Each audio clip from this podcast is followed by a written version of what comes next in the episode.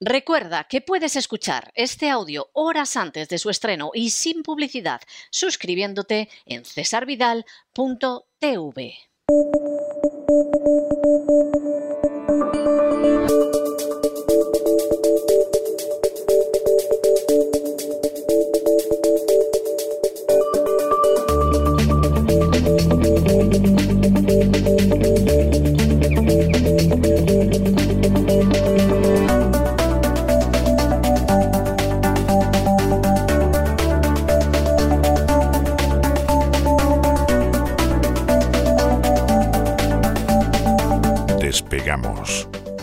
Lorenzo Ramírez.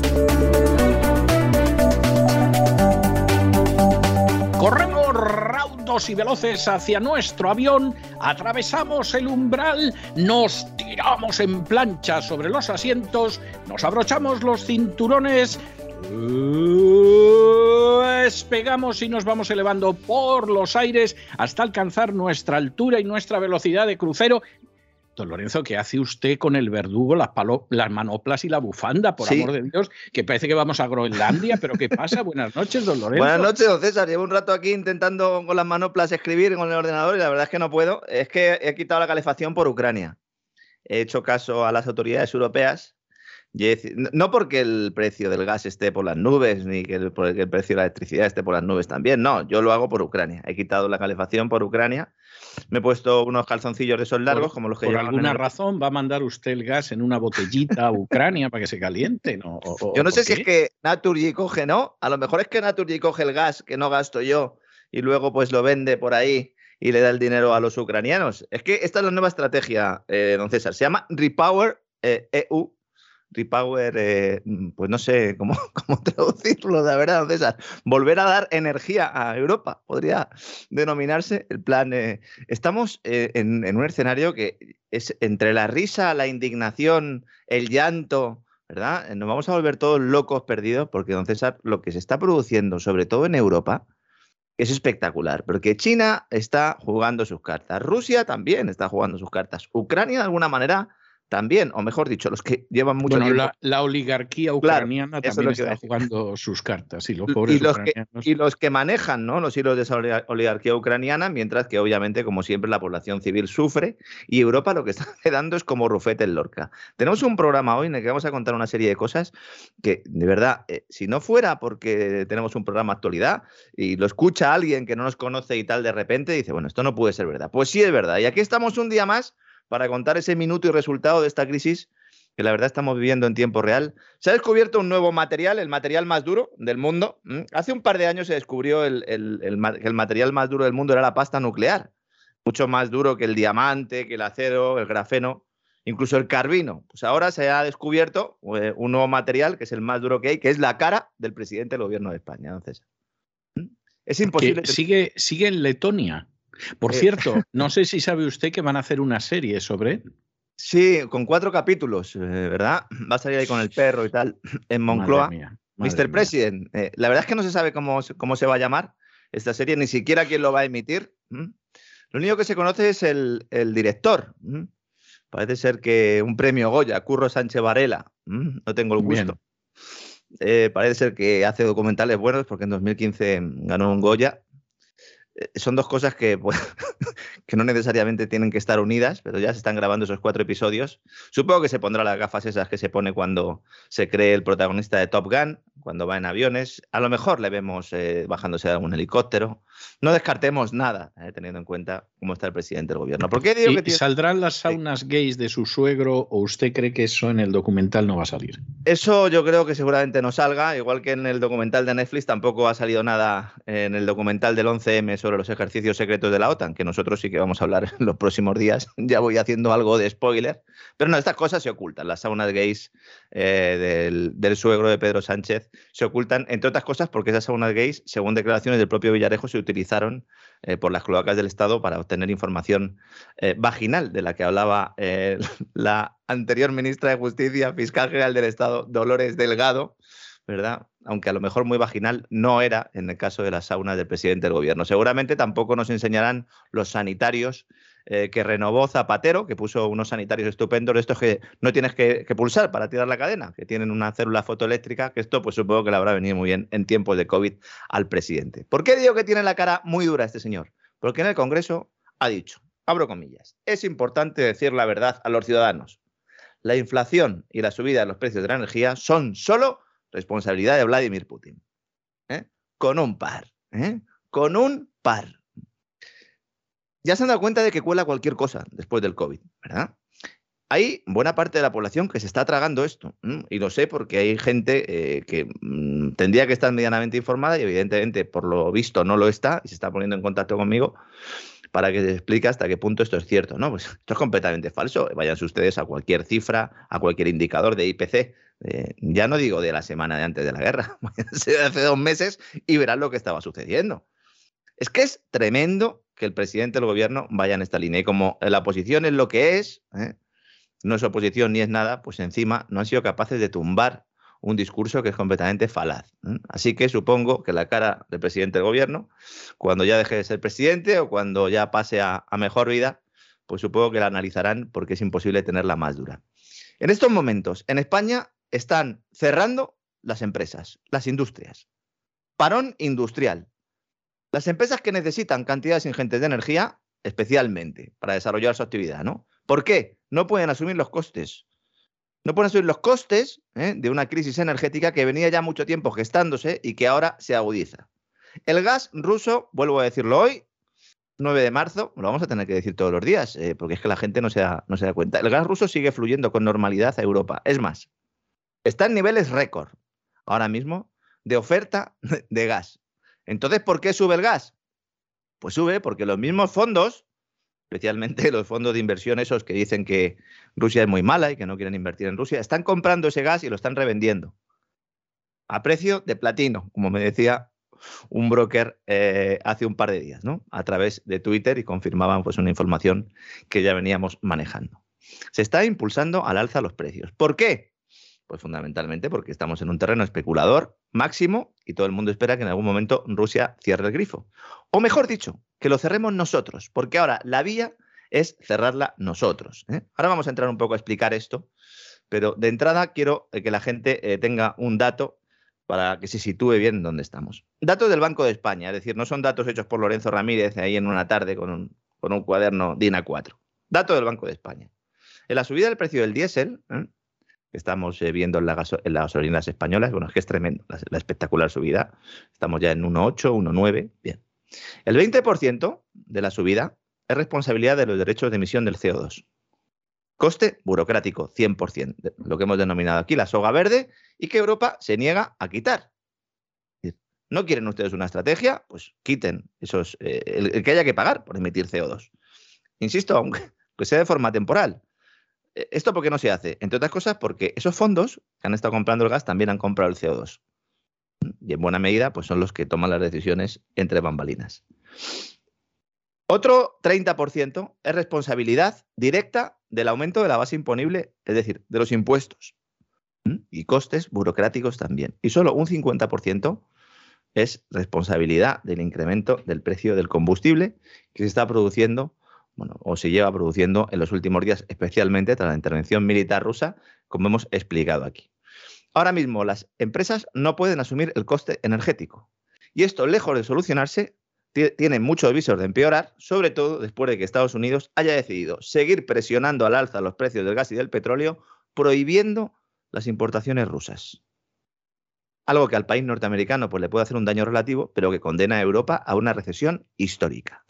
Bueno, bueno, no, no, la que se le viene encima a Europa es de padre y muy señor mío, ¿eh? y perdóneseme el casticismo, porque es verdad, vamos a ver, en Estados Unidos llevamos en una situación de inflación que nos padecía este país durante más de 40 años, llevamos pues prácticamente toda la presidencia de Biden, o sea que tampoco es que estemos, la gente no está contenta, pero bueno, tampoco la cosa va más allá yo diría que el otro gran problema que se da aquí en Estados Unidos es la gente que ha decidido no trabajar que es, es, algo, es algo tremendo. La gran renuncia, fenómeno la gran renuncia.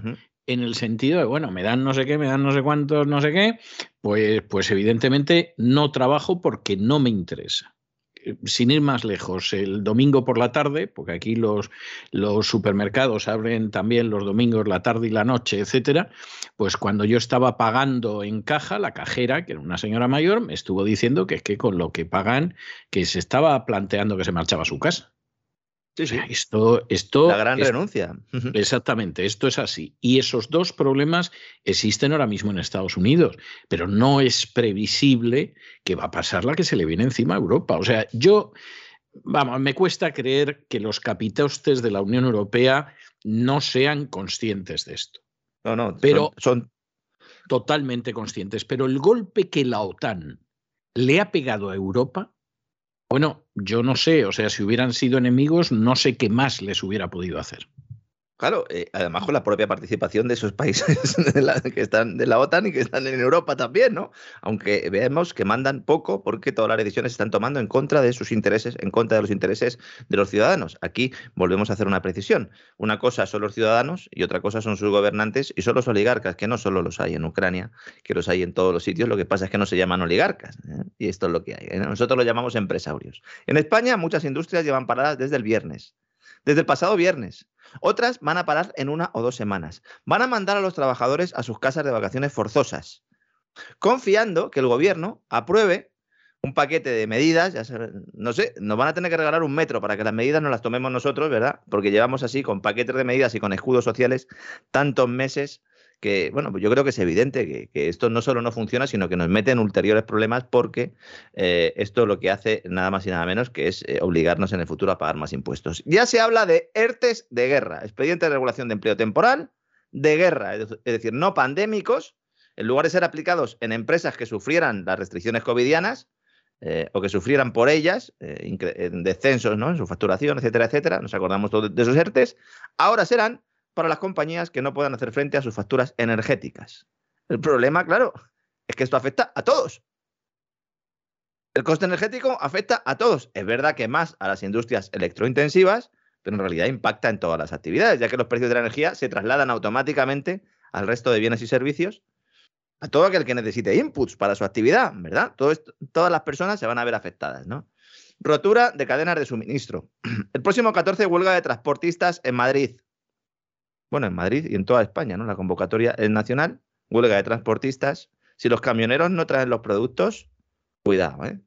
Ya está la gente volviéndose loca, estamos ya volviendo a asistir a lo sucedido en los tiempos de pandemia, todo el mundo acudiendo al supermercado como locos a comprar, temiendo que haya desabastecimiento. No es que vaya a haber desabastecimiento, es que los precios van a ser prohibitivos, lo están siendo ya, ¿no?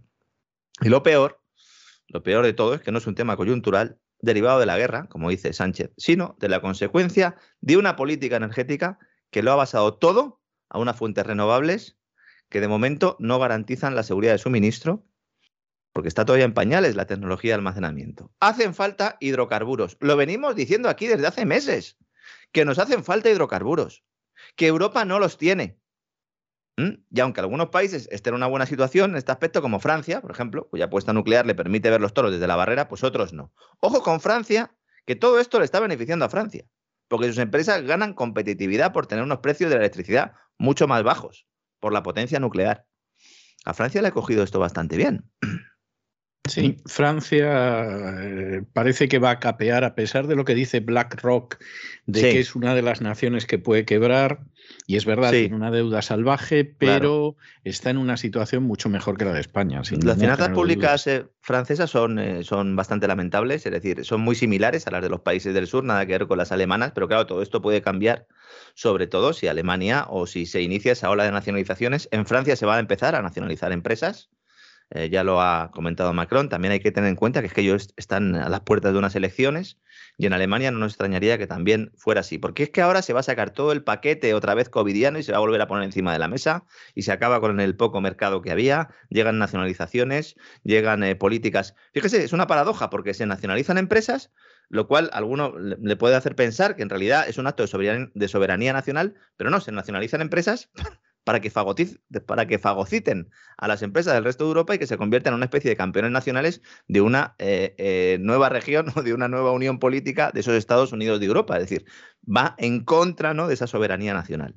Alemania intenta tapar sus vergüenzas de haber obedecido a papá OTAN y no haber abierto la llave del gasoducto Nord Stream 2, que fue uno de los elementos que no nos olvidemos precipitó los acontecimientos hace ya casi dos semanas. Vamos a ver si tenemos claro ¿eh? los culpables de todo esto. Ahora el gobierno germano teme que se apruebe un embargo al gas, al petróleo e incluso al carbón ruso, como ha sucedido en Estados Unidos, pero en Europa, lo que hundiría a los hogares e industrias alemanas. Incluso la ministra de Asuntos Exteriores ha planteado la posibilidad de que haya que revertir las sanciones económicas a Rusia si en unas semanas las familias alemanas se quedan sin electricidad y sin poder poner la calefacción. Esto es un escenario de guerra económica, ¿eh? Todo el mundo se está fijando. Yo casi diría que un escenario de guerra a secas. Sí. O sea, esa, esa es la realidad, ¿eh? Sí, porque solo vemos los misiles, ¿no? Pero los otros mm, misiles económicos no los vemos, ¿no? Ha dicho, estamos dispuestos a pagar un precio económico muy, muy elevado, pero si mañana en Alemania o en Europa las luces se apagan, eso no va a detener a los tanques. Esa es la posición del Ministerio de Asuntos Exteriores, ministra, en este caso, de Asuntos Exteriores, del nuevo gobierno alemán. La presión para cerrar el grifo de la energía rusa crece, pero no en Rusia, sino en Europa. Es Europa la que quiere cerrar el grifo después de que Joe Biden haya anunciado, lo que comentábamos antes, esa prohibición inmediata de importar energía rusa por parte de Estados Unidos, indicando, esto es lo más preocupante, que su gobierno está trabajando con la Unión Europea para que los 27 puedan tomar o puedan adoptar el mismo paso. Queremos que nuestros aliados europeos se independicen de la energía rusa, ha dicho Joe. Sí, bueno, eso está muy bien decirlo, luego está por ver cómo lo hacemos y sobre todo si pretende minimizar el impacto sobrecogedor que eso va a tener sobre la economía europea, porque no pretenderá que Maduro también se dedique a suplir a Europa, ¿no? Que por cierto, no, no he tanteado el estado de la calle por aquí, pero me da la sensación de que los exiliados venezolanos contentos no están, ¿eh? Era la portada de, un diario español. No sé si hoy o ayer, la verdad. Ya estoy un poco de fechas, eh, un poco, un poco loco. Eh, lo ponía en su portada, ¿no? Lo de Venezuela. Y alguno ha dicho, pues si esto lo, juntaron ustedes hace tres o cuatro días, si es que es evidente. Efectivamente, sí, sí, sí. pero insisto, que no es que seamos muy listos, que es que los periodistas están otra cosa en España, no son periodistas, son otra cosa, ¿no? Efectivamente. La prohibición, la prohibición de Biden no solo afecta al petróleo, sino al gas natural licuado también y al carbón. El gas y el petróleo de, Rusia, se habían librado hasta ahora de las sanciones impuestas por Estados Unidos, la Unión Europea y más países, efectivamente, precisamente por la preocupación que este impacto pues, eh, tendría.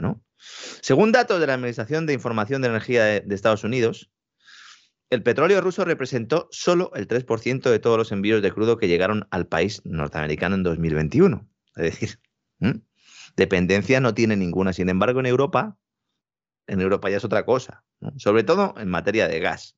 40% del gas europeo viene de Rusia. Hay países que sin el gas ruso directamente fallecen. República Checa, pero República no solo República Checa, por ejemplo, sí, Moldavia. Macedonia del Norte, Letonia, Letonia que parece que son ahora muy amiguetes, ¿no? Sí. Bosnia también. Cualquier país, en cuanto se cerrara el grifo, eh, eh, pues no sé, eh, Walking Dead. Bueno, pues estos países ahora disfrutarán de haber entrado en la OTAN. Porque claro, todos estos países entraron en la OTAN porque entráis por la OTAN con vaselina y os dejamos entrar en la Unión Europea. Y entonces el razonamiento Ponemos unas bases, unas bases exactamente, ponemos unos laboratorios, unas bases, unos laboratorios. Algunos se ha dado cuenta también de que había laboratorios. de que había laboratorios, lo han descubierto en las últimas horas.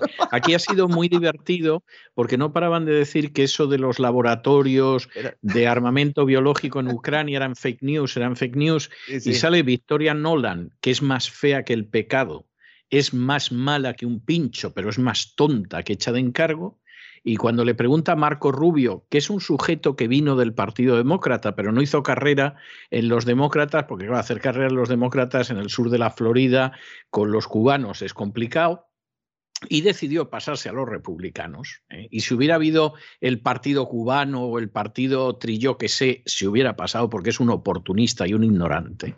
O sea, en política es lamentable que este sujeto sea senador. Es más, nadie pensaba que lo iban a reelegir como senador y lo reeligieron. Y entonces Marco Rubio es un personaje que juega al halcón y está Victoria Nolan delante y le dice, eh, le pregunta, y va la otra, que es, ya lo digo, más tonta que hecha de encargo, aunque esté casada con Kagan, que es uno de los grandes halcones. claro, es lo que le iba a decir, es que ahí él comparte gama. De los bueno, grandes halcones, efectivamente, y va y suelta que tenemos un montón de laboratorios de armamento biológico, algo totalmente contrario a la legalidad internacional, y entonces estamos viendo que no caiga en manos de los rusos. Claro, Rubio se da cuenta del patinazo colosal, primero suyo, por no darse cuenta de lo tonta que es la señora Nolan, y luego de la señora Nolan, que es así que no se ha dado cuenta de que es tonta, y entonces Marco Rubio intenta reconducir, ¿no? Y cuando intenta reconducir, dice la otra, bueno, pero si hay un ataque de arma biológica serán los rusos. Y dices, hija, por Dios, por Dios, cállate, cállate, por favor. Déjalo, Vicky, déjalo, ¿no? Déjalo, Vicky, déjalo, déjalo. Déjalo. Robert Robert ahora, lo que era ¿eh? falso, resulta que la propia Victoria Nolan te lo ha dicho. Victoria Nolan, que es la de que le den FAC eh, sí, el FAC eh, European Union. Eso es. Lo traducimos, aunque sea una grosería para los que, no sepan en inglés. Es a la Unión Europea que la jodan. Esa es la traducción literal. Es, es grosero, es feo, pero, pero para que se hagan ustedes cuenta de lo que es la señora Nolan. Y la señora Nolan le dice eso en una conversación al embajador americano en Kiev, en Ucrania, porque el embajador le dice, oye, que aquí Francia, Alemania y Rusia van a apoyar a Yanukovych y no lo mm. van a poder derribar. Estamos hablando de antes del golpe, de Estado, 2014. En, unas horas antes. O sea, el embajador la avisa y dice, oye, que el golpe aquí va a fracasar sí. porque han entrado, aparte de Rusia, Alemania y Francia y la Unión Europea va a mantener a Yanukovych porque no va a apoyar un golpe. Y entonces la otra dice, a la Unión Europea la jodan, seguimos adelante con el golpe. Hombre, si contamos con la ayuda y la financiación de George Soros y con los francotiradores británicos, vamos, nos va a parar a nosotros la Unión Europea, que nos importa un pimiento, dicho sea de paso. y mi marido, uno de los cofundadores del proyecto para el nuevo siglo americano. Naturalmente. Claro, claro, ¿eh? que en aquellos tiempos era asesor eh, principal de John McCain. A esto les tenemos que, hacer un Otro de los personajes siniestros donde los haya. John McCain es de lo más siniestro que ha habido. Personaje, además, eh, tomándose un tecito con el, con el califa de ISIS. Es que, es que esto clama al cielo. O sea, ese, es, el lado siniestro de la política americana. Todo esto lo sabían ya todos los suscriptores de CesarVidal.tv porque se lo habíamos contado. Pero es que lo de los laboratorios se lo contamos el sábado pasado. Insisto, no porque fuéramos muy listos. ¿eh? Utilizamos fuentes de 2018. De hecho, me quedé corto porque dije, dije que había unos 10 laboratorios y parece que hay el doble. Y también dije que había 25 países en los cuales el Pentágono tenía este tipo de laboratorios para ciberguerra, no, bueno, para ciberguerra, no, para guerra biológica en este caso. Y resulta que son más de 30. Es decir, al final nos quedamos cortos. Yo creo que vamos a tener que hacer un programa a Kagan en Nuland, al matrimonio este. Porque sí, matrimonio, sí. Sí, porque en torno a ellos sí que eh, hay una serie de figuras que son precisamente a los que Putin se refería cuando decía que quería acabar, ¿no? Que quería expulsarlos de, Ucrania. Es, a estos de los que estaba hablando y cuando se refería a los drogadictos se refería a los amigos de Hunter Biden. Digo porque hay mucha gente que está un poco despistada con esto. Son los amigos de Hunter Biden que se pusieron eh, de testaferros en determinados lugares eh, del ámbito corporativo ucraniano para saquear el país. Y esos eran los drogaditos a los que se refería Putin, ¿no? Claro, todo esto, como no se lo cuentan a la gente, pues no lo saben, ¿no? Estados Unidos solo importa 200.000 barriles diarios de Rusia, que ahora quiere sustituir por petróleo venezolano. Bien, como explicamos el lunes. Es decir, que estaría cubierto. El problema es que si en Europa se decreta el embargo de los hidrocarburos rusos, pues los precios internacionales se dispararán y afectaría también a las familias y empresas de Estados Unidos.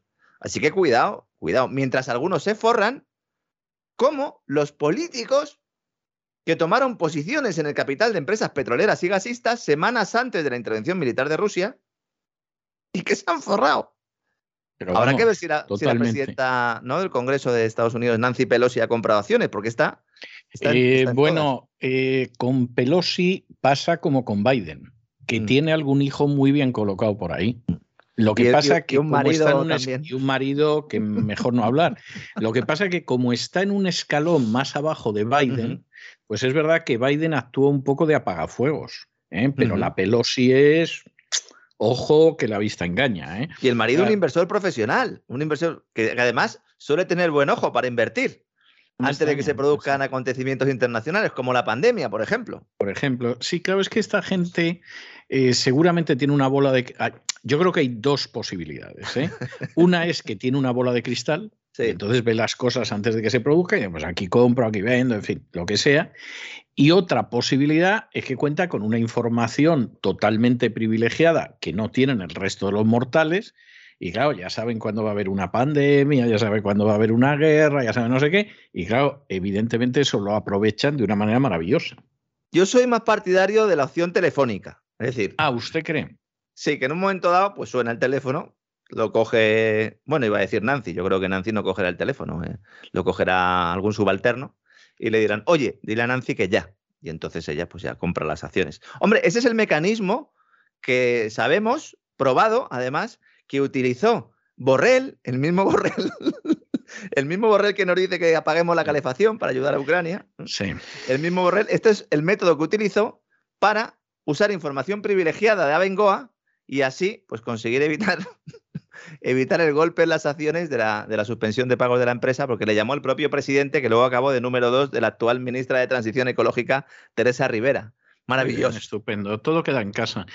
Vamos a ver, yo estoy convencido, me da mucho pesar, porque claro, el panorama que se ve por delante es, es un panorama muy negro, muy negro, pero a mí me parece que hay una colusión tan escandalosa entre un sector de la política. No me atrevería a decir todo porque hay países donde me consta que todavía hay un sector de la política que no se ha podrido del todo, pero hay otros donde, vamos, está podrido por definición desde el inicio. Pero se está dando una colusión tan escandalosa entre los intereses bien poco legítimos de un político, pues si fuera un particular es otro cantar, pero de un político, con los intereses de determinados lobbies poderosísimos, que eso está pudriendo los sistemas democráticos donde hay una democracia y en otros sitios ha pudrido de tal manera los cimientos que no se puede construir una democracia, como es el caso de Ucrania, por ejemplo. ¿Eh? Pero en otros países donde existe históricamente una democracia, y además una democracia con sistemas de control, eso lo han ido pervirtiendo de una manera criminal. Y en el caso de Estados Unidos, los últimos 30 años han sido un escándalo. Se puede decir que a lo mejor, eh, bueno, pues algunos de los escándalos, sobre todo familiares, son más visibles en el Partido Demócrata, pero se han dado también en el Partido Republicano. El señor Bush, hijo, tenía una serie de santos hermanos mártires en su gobierno. El marido de Nolan, entre otros entre otros el marido de Nolan, que si esos defendían los intereses de los Estados Unidos, vamos, yo soy un lama tibetano en la decimoquinta reencarnación. Son los straussianos, los de Paul Wolfowitz, los, eh, pues eh, todos estos tipos que aspiraban directamente a, crear un gobierno global eh, mientras se forraban y, pusieron todo el empeño en ello. Y hasta aquí hemos llegado desde entonces. ¿eh? Todo esto se empieza a gestar cinco o seis años antes de las torres, luego caen las torres y empiezan a caer las fichas de dominó en un documento, en un documento verdaderamente maravilloso, que es el documento eh, que es el del nuevo siglo americano. El proyecto para el nuevo siglo americano. Exactamente, donde ellos dicen que, hombre, los americanos meterse en estas guerras no están por la labor y necesitamos, necesitaríamos un Pearl Harbor que impulse a la opinión pública americana esto. Oiga, y viene el 11 de septiembre y ya tienen Super Harbor. Robert Kagan, uno de los cofundadores del proyecto para el nuevo siglo americano. Sí. Y por cierto, por cierto, que en el año 2006 ese proyecto lo disuelven hmm. y lo disuelven porque llegan a la conclusión de que a lo mejor no sale bien del todo. Sí, bueno, no saldrá todo lo bien que hubierais soñado, pero ya habéis invadido Afganistán, ya habéis invadido Irak, etcétera, etcétera, ¿no? Se ha bombardeado Yugoslavia, o sea, una maravilla, ¿no? La Pax americana querían, ¿eh? Con un par. Pues, pues les ha salido la Pax como unas hostias, que diría un castizo. Vamos. De momento, el gas ruso sigue fluyendo a Europa, el petróleo vendiéndose en los mercados internacionales, aunque con descuento el ruso, pero todo esto podría cambiar si Rusia decidiera cortar el grifo. una vez que el, Banco Central de Rusia haya resuelto sus problemas financieros derivados de la imposibilidad de acceder a sus reservas de divisas porque se las han bloqueado. El, el viceprimer ministro ruso, Alexander Novak, ha declarado que si se corta el suministro de energía, los precios del petróleo se dispararán hasta los 300 dólares por barril. ¿Mm? Lo cual pues, es algo fantástico, vamos. Es algo fantástico. ¿Mm? Es tremendo. Eh, Novak dice que a Europa le llevaría más de un año reemplazar el volumen de petróleo que recibe de Rusia, con lo cual habría un año ahí perdido. Y además habría que pagar precios significativamente más altos. Y lo que dice este hombre es, oiga, los políticos europeos deben advertir honestamente a sus ciudadanos y consumidores qué esperar. Porque si desean rechazar los suministros de energía de Rusia, es decir, no si se los cortamos, y si ustedes no los quieren, porque ya no quieren nada ruso, pues adelante. Porque nosotros, dice él, estamos listos para ello. Sabemos hacia dónde podemos redirigir nuestros volúmenes. Evidentemente.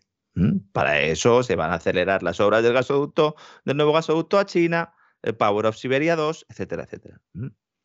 Eso sí, luego dice. Yo, yo, lo que quisiera ver es cuánta gente se dedicaría a hacer el cimbel en misa y en el colegio y en otros sitios si de pronto los políticos tuvieran la honradez de la que carecen y les dijeran: miren ustedes, el enfrentarnos con Rusia en un conflicto que ni nos va ni nos viene, el sancionar a Rusia, se piense lo que se piense, nos va a costar esto. Ustedes están por la labor ¿eh? O sea, consideran que merece la pena eh, que se cierren las empresas, que la gente se vaya a la calle, que pasen ustedes un frío de mil demonios y todo lo demás. ¿Están de acuerdo? Pues ala, adelante con los faroles. Pedro, no te pares en Letonia, pásate también por Lituania y por Estonia y has hecho el círculo completo de las repúblicas del Báltico. Y échame la culpa a Putin y tal, a ver cuánto la culpa a Putin y ya está que no están ustedes por la labor, porque de pronto han dicho, pero oiga, si nosotros lo que tenemos que defender es Ceuta, Melilla y las Canarias, que ahí no nos ayuda ni la OTAN, ni, ni vamos, ni el Chapulín Colorado y no nos ayuda nadie. Y eso es lo que tenemos que defender y el gobierno no lo está haciendo y a los ucranianos, pues bueno, porque se las apañen como quieran, que eso a nosotros ni nos va ni nos viene. Bueno, pues evidentemente las consecuencias serían distintas. Pero en estos momentos España se está comportando como un auténtico protectorado. Ya es solo un protectorado de la agenda globalista. O sea, no nos vamos a engañar, no es una nación soberana, es una colonia, es un protectorado de la agenda globalista y hace lo que le diga pues el tío Soros y, y punto final y San se acabó. Bueno, pues eso, lejos de producir beneficios, se los produce a Pedro Sánchez y a otros que están en la misma historia y que aspiran a.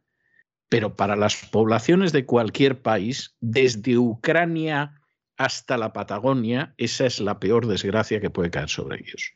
Y los gobernantes españoles pues han decidido que sí y han decidido ir en esa posición hasta tal punto que hace unas horas Telecinco, yo no sé si el reportero se daba cuenta de lo que decía, informaba de cómo el gobierno español está entregando armas y entrenando a los ucranianos y decía del batallón Azov.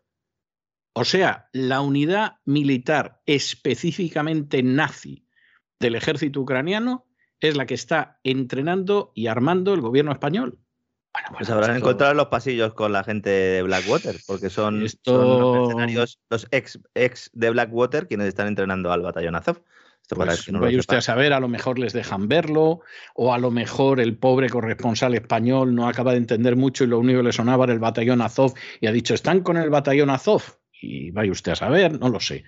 Pero ya que Telecinco te cuente esto, que no es precisamente la oposición ni mucho menos, ya indica el grado de vileza a que se está descendiendo. E insisto, el problema al final no es la vileza de los políticos, que esa la vemos todos los días es el coste que esto tiene para el pueblo español o el pueblo italiano, no le digo ya el pueblo húngaro o el pueblo moldavo, que esos si ahora mismo pudieran salirse de la OTAN, se salían. Eh, pues seguramente, seguramente. Y luego es que además esto es increchendo, porque hay otra medida que está planteando, que se está planteando en el despacho del secretario de Estado de Biden, Anthony Blinken, un tipo al que, eh, insisto, habrá, habrá, que dedicar un espacio porque es un pájaro de mucho cuidado, responsable de buena parte de las intervenciones militares realizadas por el gobierno de Obama, donde era asesor adjunto de Seguridad Nacional, precisamente de 2013 a 2015, cuando Nolan estaba mandando a tomar viento a la Unión Europea y cuando se produjo el golpe de Estado en Ucrania en la plaza del Maidán. Este es el responsable de la política exterior de Estados Unidos, secretario de Estado de Joe Biden. Vaya, vaya equipo, vaya, vaya cloaca, ¿no? Bueno, ¿cuál es la última ocurrencia de Blinken y sus muchachos? Bloquear las reservas de oro a Rusia. Varios senadores de Estados Unidos preparan un proyecto de ley con el que bloquear desde el Congreso las reservas de oro de Rusia, evitando que Rusia liquide oro para eh, pues poder eludir así severas sanciones financieras que está recibiendo a nivel internacional, evidentemente, ¿no? En la práctica, la norma sancionaría a cualquier entidad estadounidense y por ende europea en el futuro, porque claro, todo lo que se está aprobando ahora en el Congreso de Estados Unidos viene a Europa en un paquetito. Prohibir a cualquier entidad que realice transacciones de las tenencias del Banco Central ruso o que venda oro físico o electrónicamente en Rusia. Se trataría de una medida en línea con otras, como la que se dirige a evitar que Rusia pues escape del castigo, como dicen, ¿no? A través de las criptomonedas, ¿no? Luego vamos a hacer un comentario. Y como muchas de estas normas que se venden muy bien propagandísticamente, pero que son muy hipócritas, porque son como las normas de embargo o de presión económica sobre Cuba, le hacen mucho daño al que quiere comerciar con ese país, sea Rusia, sea Cuba o sea quien sea. Pero las empresas americanas siempre consiguen eludirlo. O sea, es algo maravilloso. Es decir, usted abre hoteles en Cuba y te pueden pegar unos palos los americanos que te encienden el pelo lumbre. Y uno diría, bueno, lo entiendo, tiene una política contra Cuba, etcétera. Sí, pero es que luego yo me voy al, puerto de Miami y veo unos, unos barcos que, bueno, eso, eso no son barcos, eso ya es algo tremendo. Parece que llevan la flota dentro comerciando con Cuba. Y yo digo, pero bueno, vamos a ver, ¿está bien comerciar con Cuba o está mal? Porque efectivamente esa compañía, sea holandesa, sea española, sea italiana, que quiere hacer negocios con Cuba, le puede caer la del pulpo. Le puede caer la del pulpo. Y se han aprobado leyes en ese sentido. Pero luego para comerciar con Cuba, ¿qué pasa? ¿Que los barcos que salen de Miami no pasa nada? lo primero que hicieron las compañías energéticas eh, fue pedir a Biden que les excluyera de las sanciones a, ellos y que pudieran seguir funcionando en Rusia, que esa era la idea inicial, ¿no?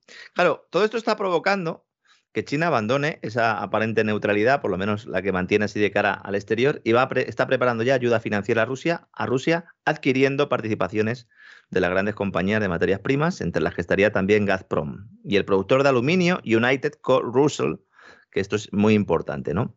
Beijing va a realizar o Pekín va a realizar estas operaciones a través de sus empresas estatales, entre las que destacan pues eh, China National eh, Petroleum y Sinopec China Petrochemical, más conocido como Sinopec. Con estas operaciones, que están ahora mismo en fase inicial, China busca reforzar su poder de cara a qué? A contar con abastecimiento de productos básicos e indispensables no ya para su crecimiento económico, sino para la vida. La prioridad número uno ahora mismo en China es garantizar el abastecimiento. Mientras que estamos aquí a otras cosas, peleándonos en el Congreso, mirando... A pasar frío, a pasar frío no Borrell, sino los pobres españoles y otros europeos desgraciados, sí. Los chinos dicen, no, no, no, vamos a comprar todo lo que podamos, hay que garantizar el abastecimiento. Mientras tanto, en Europa la Comisión Europea presenta su hoja de ruta, que es como lo llaman a esto, ¿no? Es que eh, eh, eh, me da la risa, pero yo vivo en España, es decir, para el que todavía no lo sepa, yo vivo en España, evidentemente esto me va a golpear de lleno. Pero es que es lamentable lo que está haciendo la Unión Europea.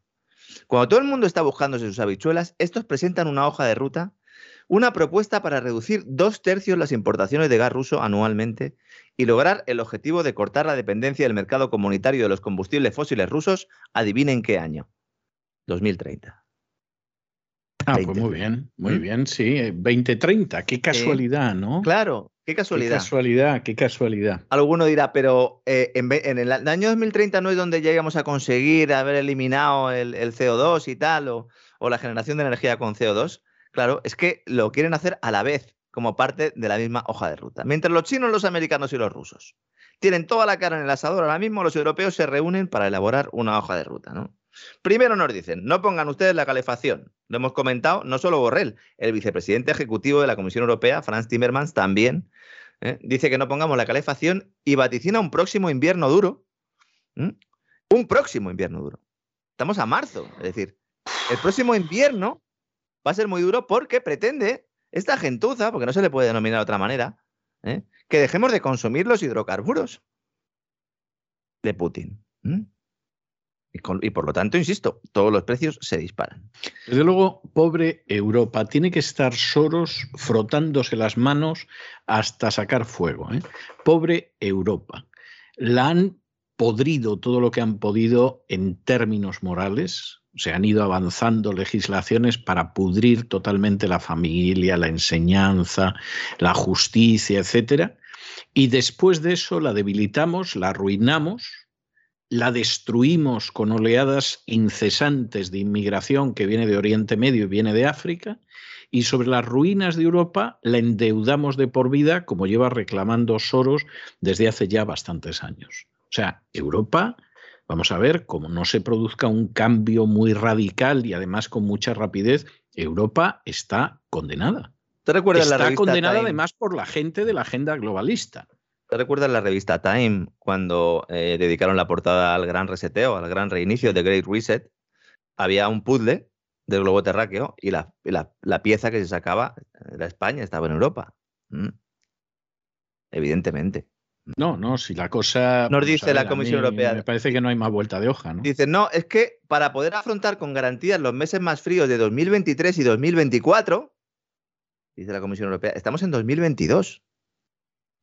Dicen, ya estamos trabajando para no depender del país eh, presidido, dirigido por Vladimir Putin, y lo vamos a hacer a través de gases de procedencia renovable como el hidrógeno verde, el biometano y la instalación de millones de plantas fotovoltaicas. Calentología en vena. La Unión Europea quiere obtener hasta 50.000 millones de metros cúbicos al año de nuevas fuentes de gas licuado. ¿Sabe quién vende esto del gas licuado del petróleo? Estados Unidos claro, pero si, si aquí la reducción de... Vamos a ver, la Unión Europea en su conjunto, no en separado ni mucho menos, pero en su conjunto, en masa, tiene un Producto Interior Bruto superior al de Estados Unidos.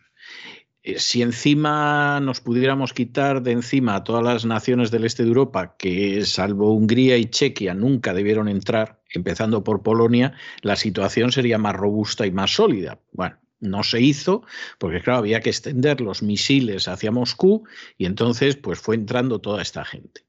Con esta gente incluida, Europa tiene un Producto Interior Bruto que es superior al de Estados Unidos. Tiene una serie de conquistas sociales que seguramente en Rumanía pues brillarán por su ausencia o en Macedonia del Norte, pero que en el resto de Europa sí se han dado, que son superiores también a las de Estados Unidos en general. Luego podrá haber algún estado donde la cobertura sea mejor que en Europa, etcétera, etcétera. Pero en general, en general, de promedio, es muy superior. Es decir, Estados Unidos, por ejemplo, en términos sanitarios, a Francia no le llega ni a la altura del tobillo, por ejemplo. Bueno, todo esto va a desaparecer. Todo esto va a desaparecer, no va a quedar absolutamente nada. Y no va a quedar porque Europa hace mucho tiempo que entregó su soberanía a la NATO en un momento determinado pudo parecer justificado, pero eso desde 1991 perdió totalmente su justificación. Y cuando ya Europa no solo se ha colocado la soga al cuello, sino que le ha pegado una patada a la banqueta, es cuando Europa mayoritariamente decidió entregarse a la agenda globalista. Cuando yo veo a Margallo, ¿eh? que es uno de los grandes defensores de la agenda globalista y que fue un desastroso ministro de Asuntos Exteriores con Rajoy, Decir que la única vía que tiene de salvación España es la Agenda 2030 y que no nos podemos quedar descolgados, a mí me dan ganas de contar muchas cosas que sé de Margallo y que no he contado hasta ahora, que son muchas y nada positivas. Pero desde luego lo que no tengo ninguna duda es que esta gente ha decidido suicidar Europa y suicidar las distintas naciones en beneficio propio y Europa se va al garete. Y estamos en el 2022, no sé qué va a ser ya en el 2030. Es que, vamos a ver, además, eh, si esto formara parte de un plan a largo plazo, es decir, si nos hubieran dicho hace 10 años, miren, queremos ir reduciendo la dependencia de hidrocarburos de Rusia y vamos a poner plantas regasificadoras, vamos a comprar el gas natural licuado a los americanos, etcétera, etcétera, lo habríamos criticado igual, porque es, inflacionista y porque Totalmente. va en contra de nuestros intereses. Pero es que ni siquiera, es que esto se está haciendo en un fin de semana. Pero dicen, no, oiga, no hay ningún problema 50.000 millones de metros cúbicos al año de nuevas fuentes de gas licuado, que se la vamos a comprar fundamentalmente a Estados Unidos. Ellos no lo dicen, evidentemente. Y luego 10.000 millones de metros cúbicos a través de gasoductos de otros proveedores, para que vea la gente la gran diferencia que hay entre lo que hay que comprar fuera. Bien.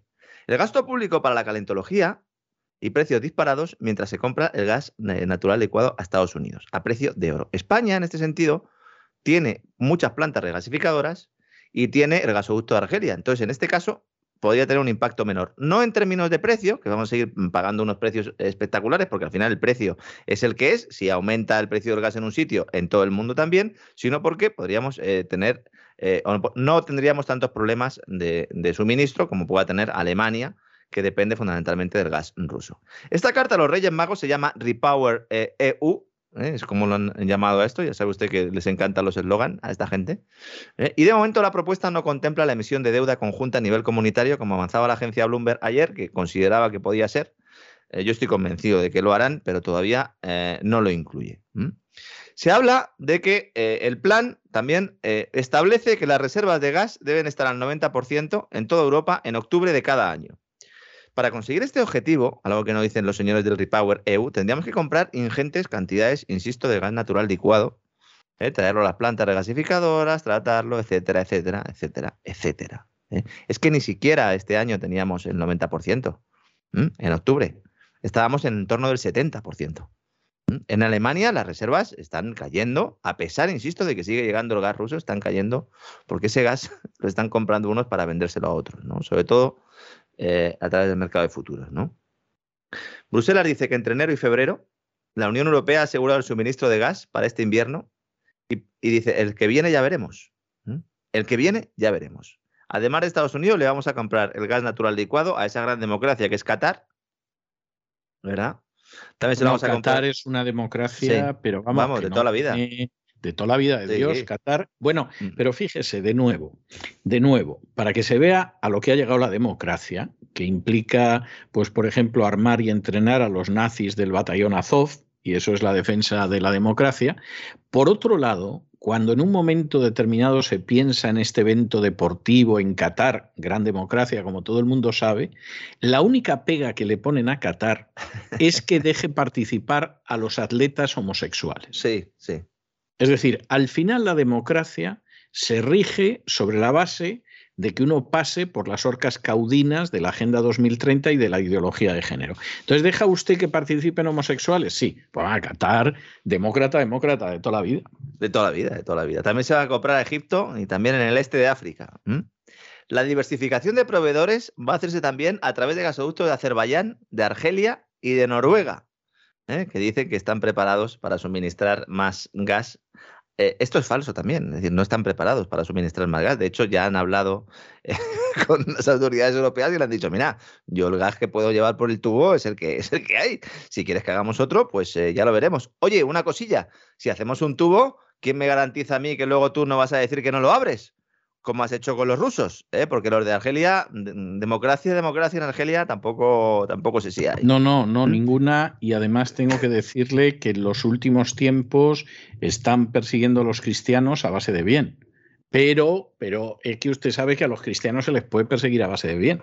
Lo que no se puede hacer es no tener una ley favoreciendo a los trans. ¿Eh? Pero que usted queme iglesias, torture a cristianos o los mate o tal, eso no tiene nada que ver con las libertades y con la democracia. Mm.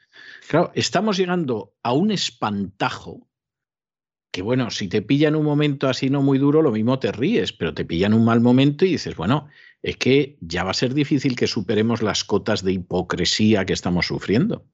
Bueno, eh, eh, yo creo que las vamos a superar, porque es que cada día las superamos.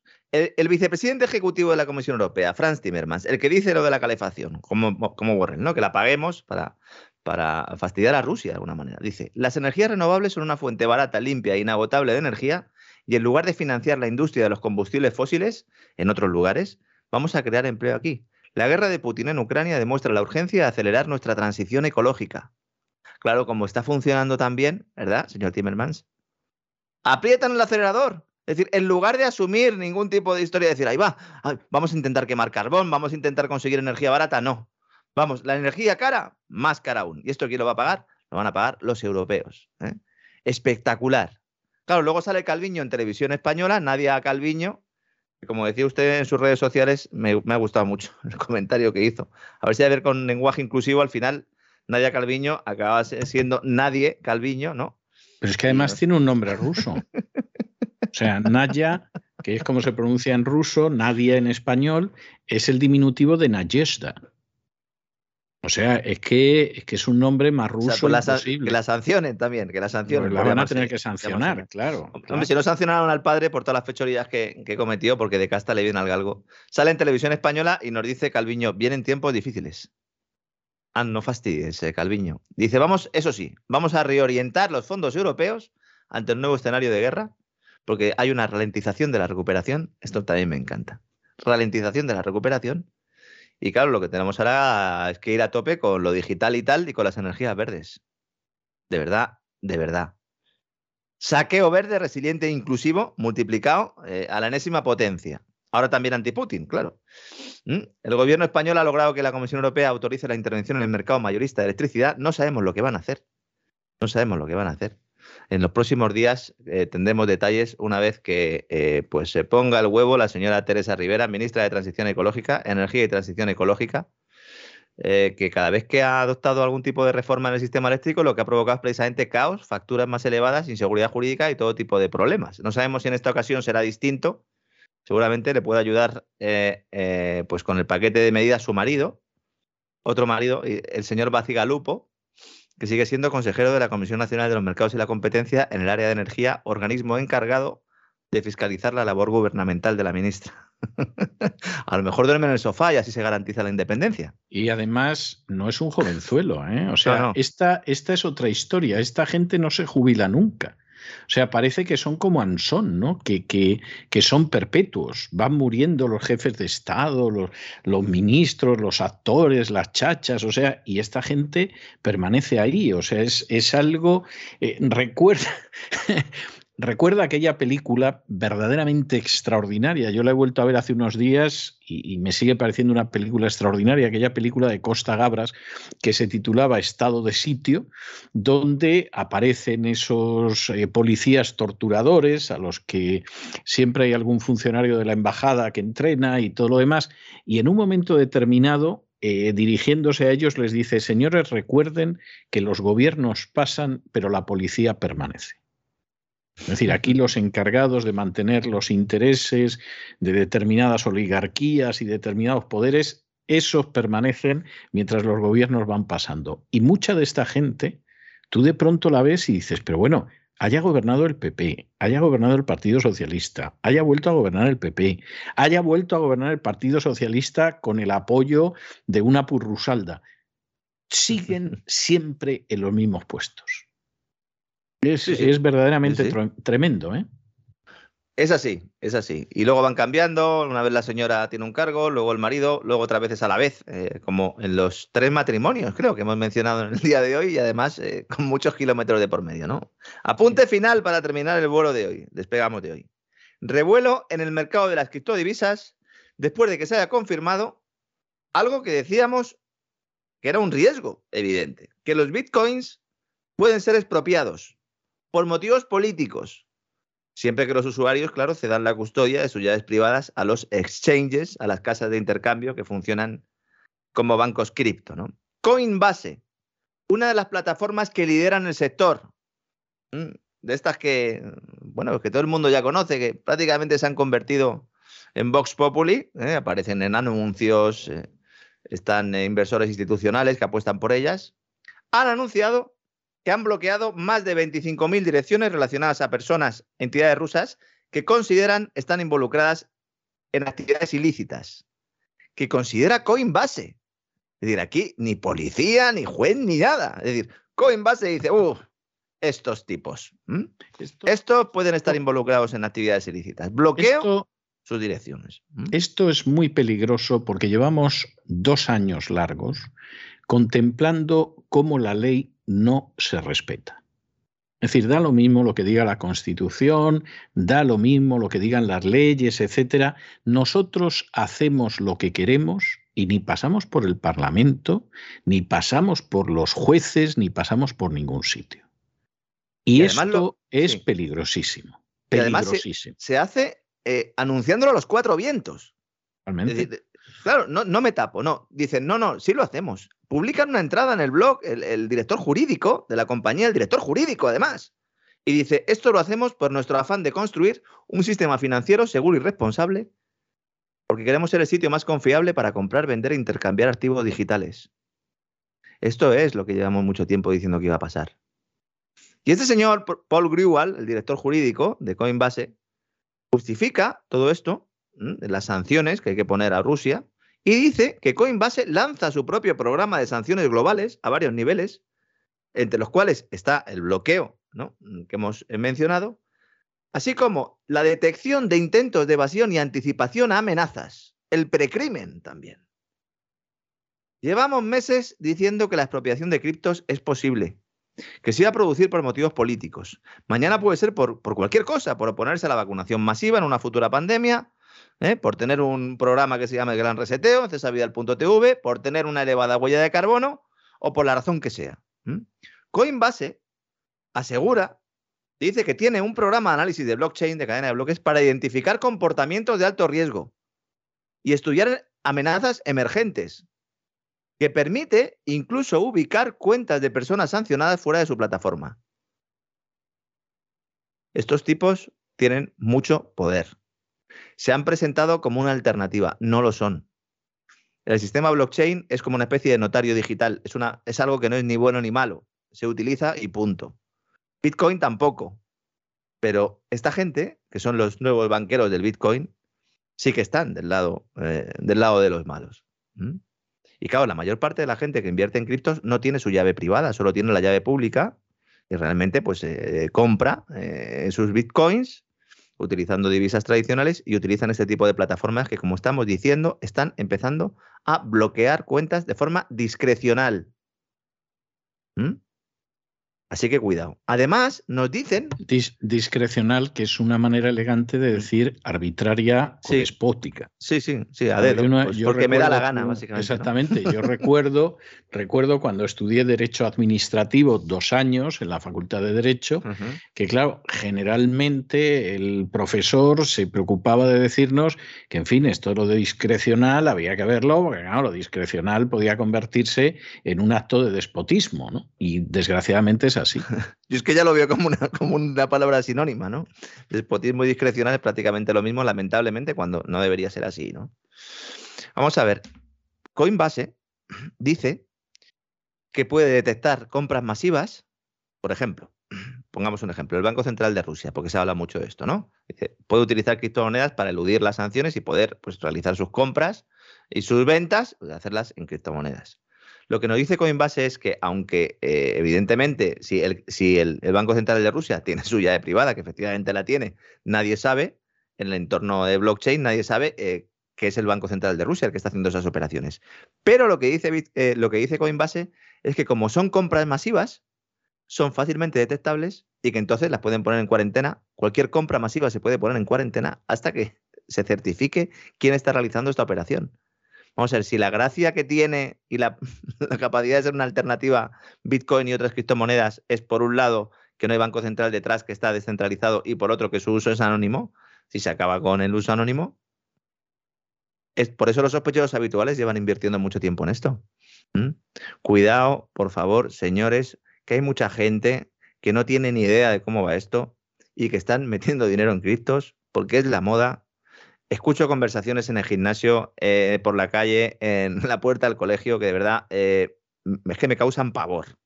Porque es que veo que el personal se está jugando, se está jugando su dinero. Mm. Vamos a hablar de esto en próximos días, eh, porque evidentemente la, la batalla no solo financiera, sino monetaria está ahí. Mañana jueves se reúne el Banco Central Europeo a ver qué dicen y cuidado porque el sistema del petrodólar eh, sigue afianzando su destrucción, porque es que Arabia Saudí ya ni siquiera le coge el teléfono al presidente de Estados Unidos. ¿eh? bueno, esta, esta es una de las noticias más inquietantes de las últimas horas y sinceramente no me sorprende que las furcias mediáticas no estén dando la noticia. ¿eh?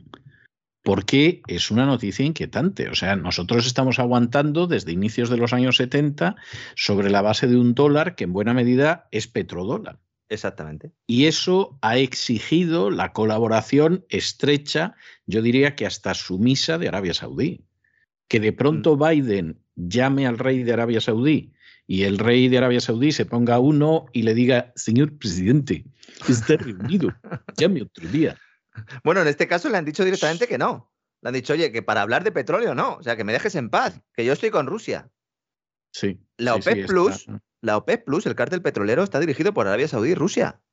Sí, sí, sí. Emiratos Árabes Unidos también se ha unido al club y tampoco le coge el teléfono a la Casa Blanca. Da la espalda a la Casa Blanca. El Malik mm. ya jurido. El Malik ya jurido.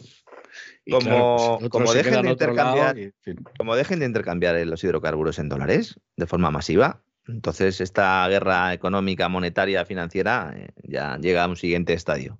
Aquí lo contaremos, don César, porque la verdad es que suceden tantas cosas.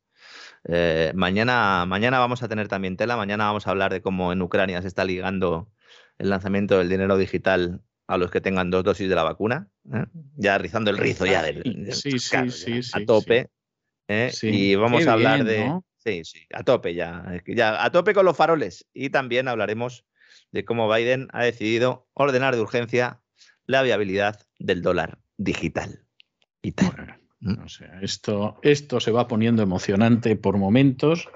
Fíjese que cuando hablaron de que en vez de Agenda 2030 íbamos a tener Agenda 2050, yo pensé, quizá ingenuo de mí, que, realmente estos veían que para el 2030 no llegaban. Y entonces dijeron, ah, vamos a alargarlo un poco más porque para el 2030 no llegamos. Pero es que ahora mismo están pisando el acelerador de tal manera que les va a salir el pie por abajo, como pasaba en los dibujos de los picapiedras.